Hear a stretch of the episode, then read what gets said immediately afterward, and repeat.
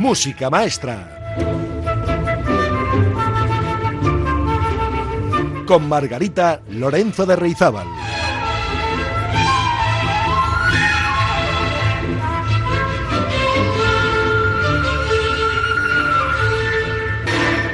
Hola, buenas, ¿cómo están ustedes? ¿Qué tal han pasado la semana? Espero que bien. Yo llevo ya siete días esperándoles. Fíjense, casi desde que terminamos el programa 110. Este es el 111 y tienen que saber que lo vamos a dedicar al solsticio de verano. ¿Y qué es esto? Pues verán, el martes de esta semana hemos estrenado el verano, aunque en realidad el temporal de calor que hemos pasado nos ha despistado mucho y algunos creíamos que el verano se había adelantado. Por eso quizás no le hemos prestado mucha atención a este cambio de estación, pero el solsticio de verano llegó el martes 21 de junio a las 11 y 14 de la mañana según dicen los científicos. Sepan que el solsticio de verano anuncia la llegada de los meses más cálidos en el hemisferio norte. Es cuando el Sol alcanza su máxima altura, siendo el 21 de junio el día más largo y la noche más corta del año. Claro que en el hemisferio sur ocurre justamente lo opuesto. El 21 de junio trae el solsticio de invierno, y justamente ese es el día más corto del año y la noche más larga. Pues hoy vamos a dedicar el programa, como les decía, al solsticio de verano, a la noche de San Juan, que teóricamente fue ayer en algunos lugares y en otros será esta noche de viernes 24 de junio. Y hablaremos de algunas costumbres y ritos en estas fechas, todo aderezado con música que nos trae el sol, el calor, la cosecha, una tormenta de verano, sueños veraniegos y noches de estío. Pues vamos a empezar ya. Prepárense porque comenzamos, como no podía ser de otro modo, con Vivaldi, porque vamos a escuchar de sus famosas cuatro estaciones el verano. Vivaldi, también conocido como Il Prete Rosso, el cura rojo, porque era pelirrojo, vivió en la ciudad de Venecia, por la que paseó su genio musical a finales del siglo XVII y en la primera mitad del XVIII, en la plenitud de la época barroca. Por aquel entonces, Venecia era una ciudad en auge, llena de suntuosos y lujosos palacios, en los que la nobleza acostumbraba a dar lujosas fiestas, especialmente en la época del carnaval. La prosperidad de la ciudad favoreció a muchos artistas, escultores, músicos, poetas, que desarrollaron en Venecia una importante labor artística. Bueno, pues en este ambiente Antonio Vivaldi dedicó su vida por entero a la música, no solo como compositor y virtuoso violinista, sino que también ejerció de profesor del Hospedale de la Pietà, uno de los hospicios de la ciudad que acogía a niñas huérfanas, a las cuales enseñaba música y con las que fundó una orquesta que se hizo muy famosa, por cierto, todo mujeres. Aunque lo esperado de un sacerdote hubiera sido que compusiera música religiosa, la verdad es que prácticamente toda su obra, la mayor parte, es de carácter profano, las cuatro estaciones se han convertido en una de sus obras más conocidas y una de las más escuchadas de todos los tiempos.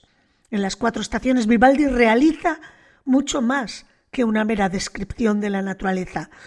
Fue capaz de captar las sensaciones y sentimientos que ésta nos provoca. Cada uno de los cuatro movimientos de las cuatro estaciones está dedicada a una estación.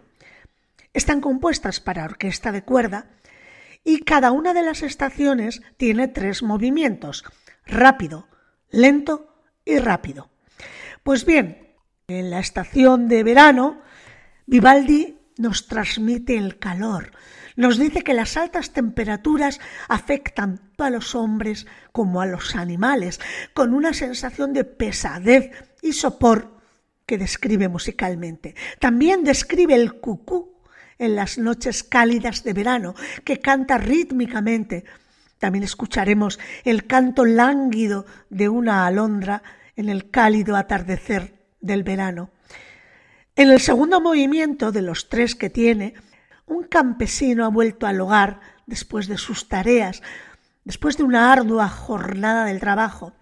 Cansado trata de dormir, pero un trueno en el cielo anuncia una tempestad que interrumpe el sueño. Esta escena se repite varias veces y se une al tercer movimiento que describe las fuerzas de la naturaleza desatadas en una terrible tempestad. Pues les invito a escuchar completo El verano de Vivaldi. Y vamos a escucharlo en la interpretación de nada más y nada menos que Anne-Sophie Mutter al violín con la Orquesta Filarmónica de Berlín dirigida por Herbert von Karajan. La grabación es de 1987. Música maestra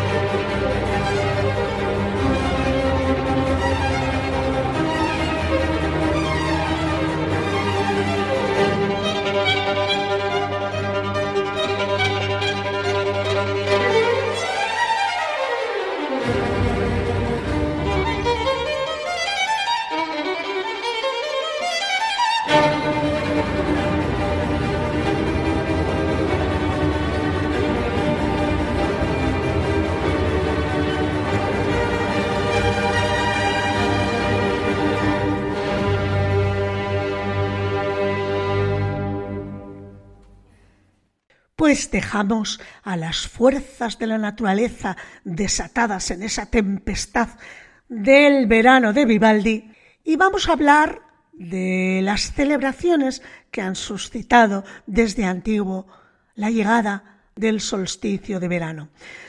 Los antiguos egipcios, por ejemplo, construyeron precisamente las grandes pirámides de forma que el sol, visto desde la Esfinge, se situase exactamente entre dos de las pirámides en el solsticio de verano. Fíjense, la cultura inca, por ejemplo, celebraba su correspondiente solsticio de invierno, y digo de invierno porque en el hemisferio es en el hemisferio sur, es decir, justo lo contrario que el verano, en el hemisferio norte, pues con una ceremonia llamada Inti Raimi, que incluía ofrendas de comida sacrificios de animales e incluso de personas. Recientemente los arqueólogos han descubierto restos de un observatorio astronómico en una ciudad maya enterrada en Guatemala, en la que los edificios estaban diseñados de modo que se alineaban con el sol durante los solsticios. Durante esos días, la población de la ciudad se resguardaba en el observatorio para contemplar a su rey dando órdenes a los cielos. Quizás el más famoso es el monumento de Stonehenge en el Reino Unido, que ha sido asociado con los solsticios de verano e invierno durante más de 5.000 años. Ya saben, son esa especie de monolitos de piedras verticales que forman un círculo, en fin, creo que lo habrán visto todos muchas veces.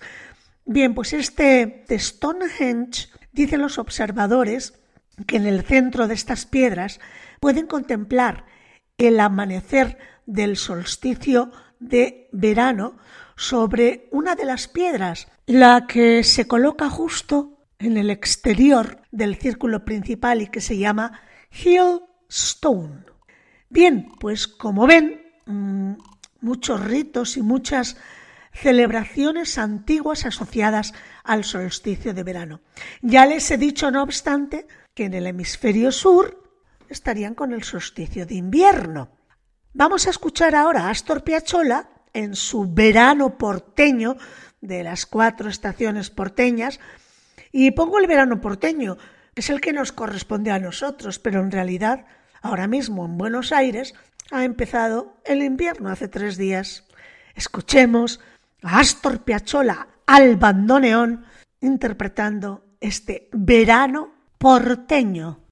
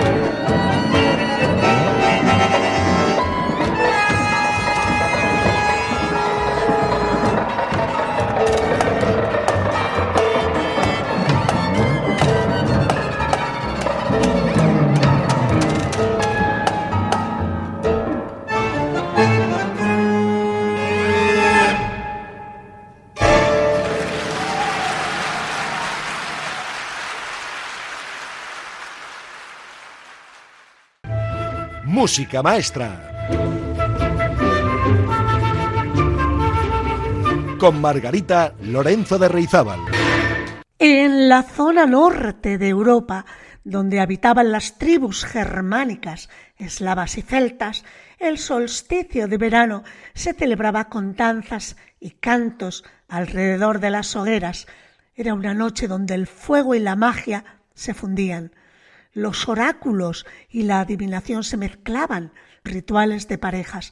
Los amantes saltaban a través de las llamas, ya que a través del poder del fuego los malos espíritus y demonios serían expulsados. En Suecia, el día del solsticio, un pino era decorado en cada ciudad y todos los aldeanos bailaban a su alrededor. Las mujeres y las niñas acostumbraban a bañarse en el río para purificarse. Este era un ritual mágico destinado también a traer la lluvia para los cultivos. Y esta es la base del rito actual del árbol de Pascua en los países nórdicos. En la antigua China, la llegada del solsticio de verano era considerado como el triunfo de la tierra, de lo femenino y de las fuerzas del yin. Ello se complementaba con el solsticio de invierno, que celebraba el cielo, la masculinidad y las fuerzas opuestas al yin, o sea, el yang. Todas las celebraciones a lo largo de los tiempos tienen como elemento común la función purificadora del fuego y de las personas que lo contemplan. Encender fuegos en estas fechas está relacionado con el rito de dar más fuerza al sol, ya que a partir de estos días va haciéndose cada vez más débil y los días se hacen más cortos hasta la llegada del solsticio de invierno. Pues les invito a escuchar un tema universal precioso de la ópera Bess del compositor norteamericano George Gershwin, la primera ópera escrita y protagonizada por gente de color. Y vamos a escuchar el tema icónico Summertime, que es tiempo de verano, donde la protagonista acuna a un niño pequeño intentando dormirle en medio del calor insoportable en una noche a orillas del Mississippi. Summertime es una canción de cuna, amigas y amigos. Así que, si quieren, y para celebrar el solsticio, pueden encender una velita. No les digo que hagan una hoguera en casa, porque si lo vamos a tener muy entretenidos a los bomberos, pero una velita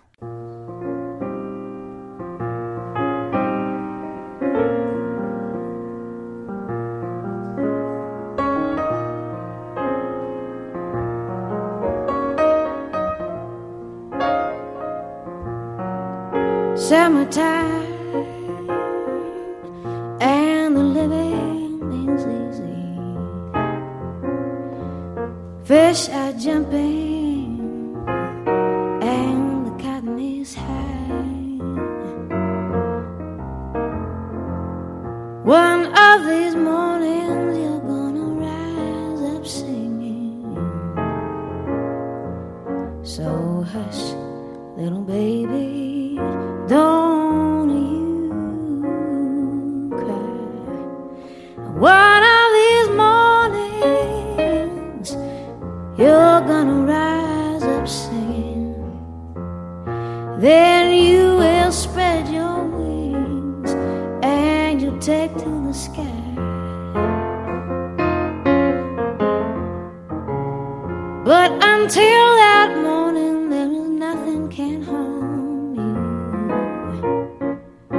So hush, little baby, don't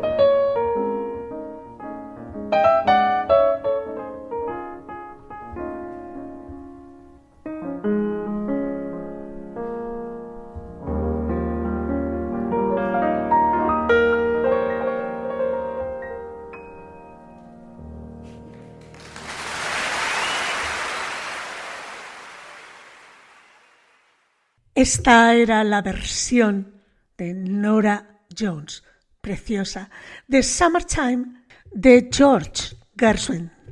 Bueno, pues seguimos un poco adelante y me van a permitir que me ponga un poco melancólica.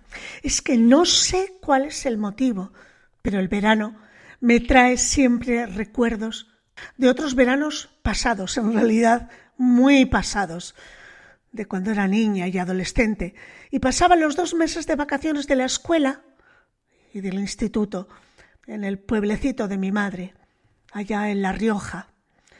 El calor era sofocante, pero allí estaban las piscinas municipales, que eran, en realidad, les voy a confesar, dos pocitos mal hechos en el curso del río que cruza el pueblo con unas excavadoras y la verdad, sin mucho tino ni sentido del equilibrio por parte del operario que las manejaba. ¿Y qué me dicen de los juegos?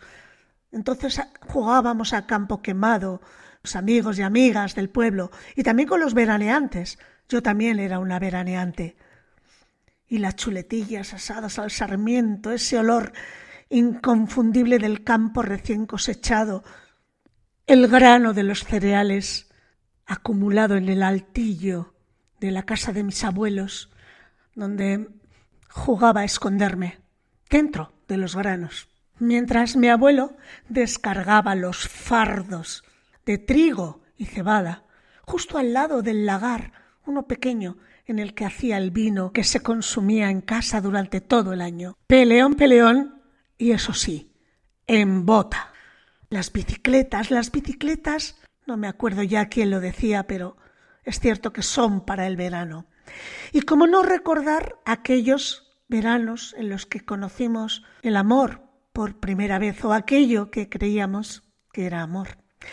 Y la sencillez de las gentes llanas del pueblo, las tormentas de verano, el olor a tierra mojada, las fiestas del pueblo, Dios, cuando llegaban los grupos y las orquestinas y se colocaban encima de la tarima del frontón del pueblo y allí, y allí, encima del frontón, me vigilaba mi madre, mi abuela, mi abuelo, a ver qué hacía mientras bailaba. Pues qué iba a hacer bailar y disfrutar de la juventud, del ritmo, de las ganas, de todo, de la vida, de la inocencia.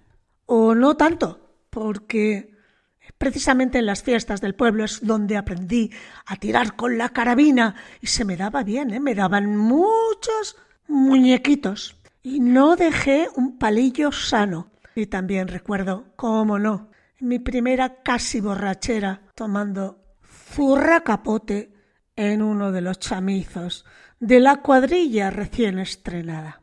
¿Qué? ¿Les suena de algo todo esto que les estoy contando? Por supuesto, cada uno tiene su historia particular del verano, de los veranos, pero en el fondo todas son lo mismo, en distintos escenarios y con una naturaleza alrededor un poco diferente, paisajes distintos, pero al final los sentimientos y la manera de madurar de las personas son muy similares. Todos hemos vivido nuestro verano azul particular.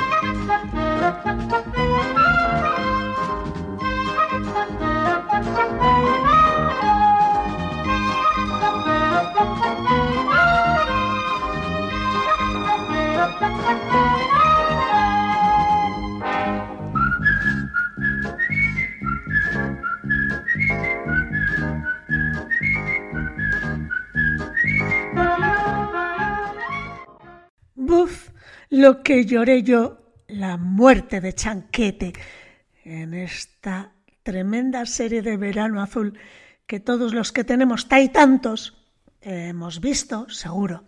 Y precisamente me viene a la cabeza una canción de los Beatles, también de aquella época de veranos interminables, calurosos, escuchando este tema, Here Comes the Sun, aquí viene el sol. Inigualables los Beatles.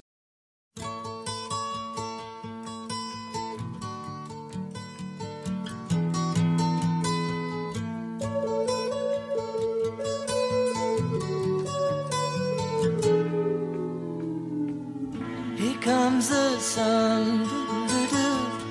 Here comes the sun. I say it's alright.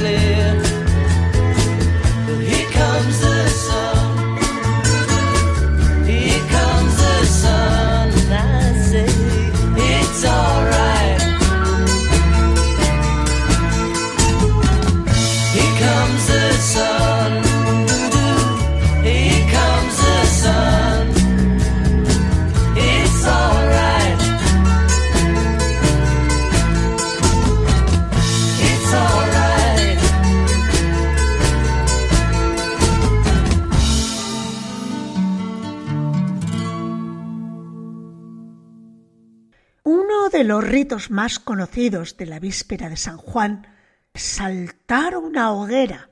De hecho, ayer por la noche, quienes celebran la noche de San Juan antes del día de San Juan, es probable que hayan saltado por encima de una hoguera.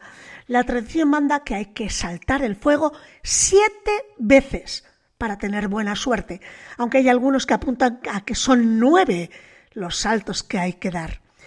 Siempre que se lleve a cabo este ritual, cuidado, hay que hacerlo con precauciones para evitar sustos y quemaduras. Es recomendable que no lo lleven a cabo niños ni personas mayores o con dificultad para saltar. También quemar los deseos es uno de los rituales más arraigado y para cumplir con él hay que escribir los deseos en un papel y quemarlo en una hoguera, a poder en la playa, pero puede ser cualquier hoguera, y saltar esa hoguera tres veces. En caso de no poder saltar el fuego, la tradición dice que se puede adaptar y quemar el papel en una vela o en incienso y luego tirar las cenizas al agua. Tampoco dicen si tiene que ser el agua del grifo, el agua de la nevera o el agua del retrete.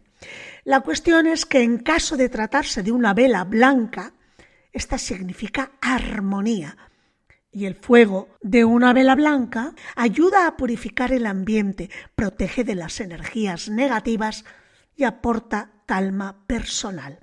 También, si se prefiere, se puede hacer con velas rojas.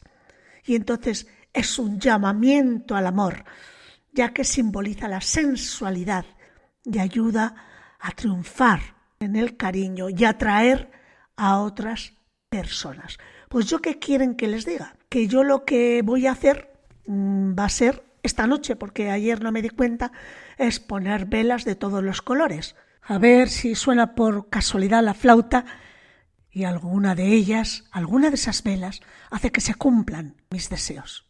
Y les invito a que escuchen una preciosidad, una joyita, un lied de Franz Schubert, Die Sommernacht, la noche de verano, en la maravillosa voz de barítono de Dietrich Fischer-Dieskau. Al piano, Gerald Moore.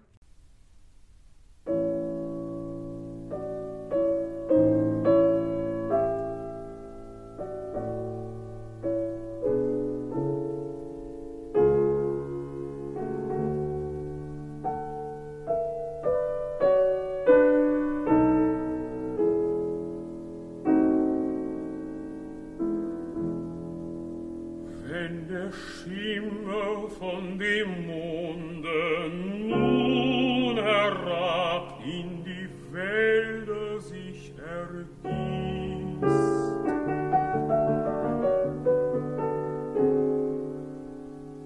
und Gerüche mit den Düften von der Linde in den Kühlungen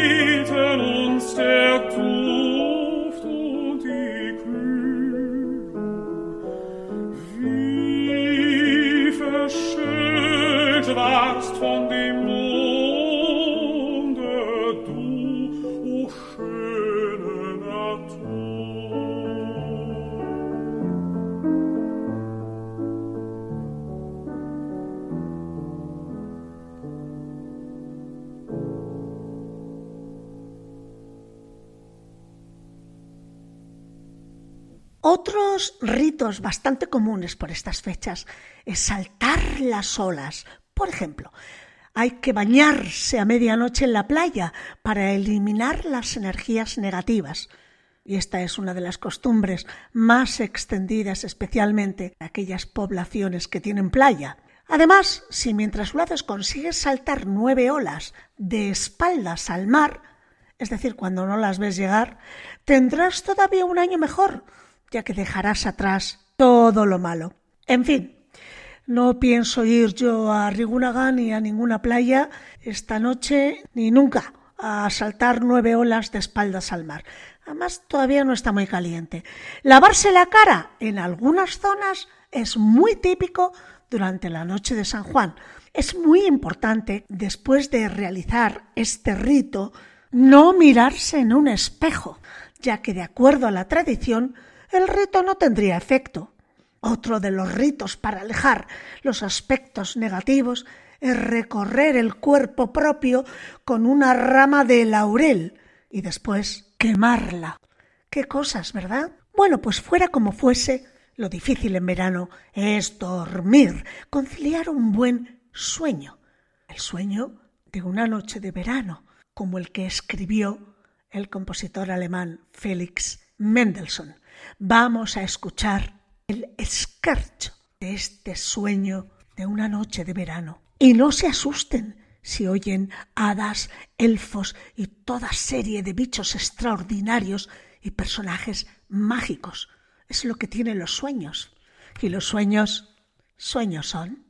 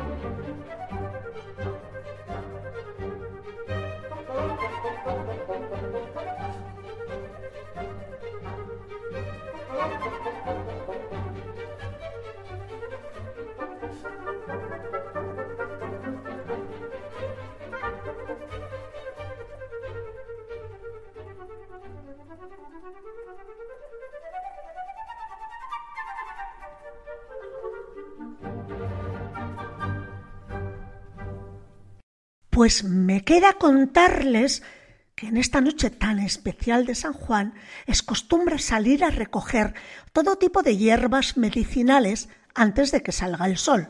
Según se dice, una vez recogidas hay que dejarlas reposar en agua durante toda la noche a la intemperie. Y cuando nos levantemos a la mañana siguiente hay que lavarse la cara con ese agua. Y conseguiremos, dicen, prevenir enfermedades cutáneas y rejuvenecer la piel.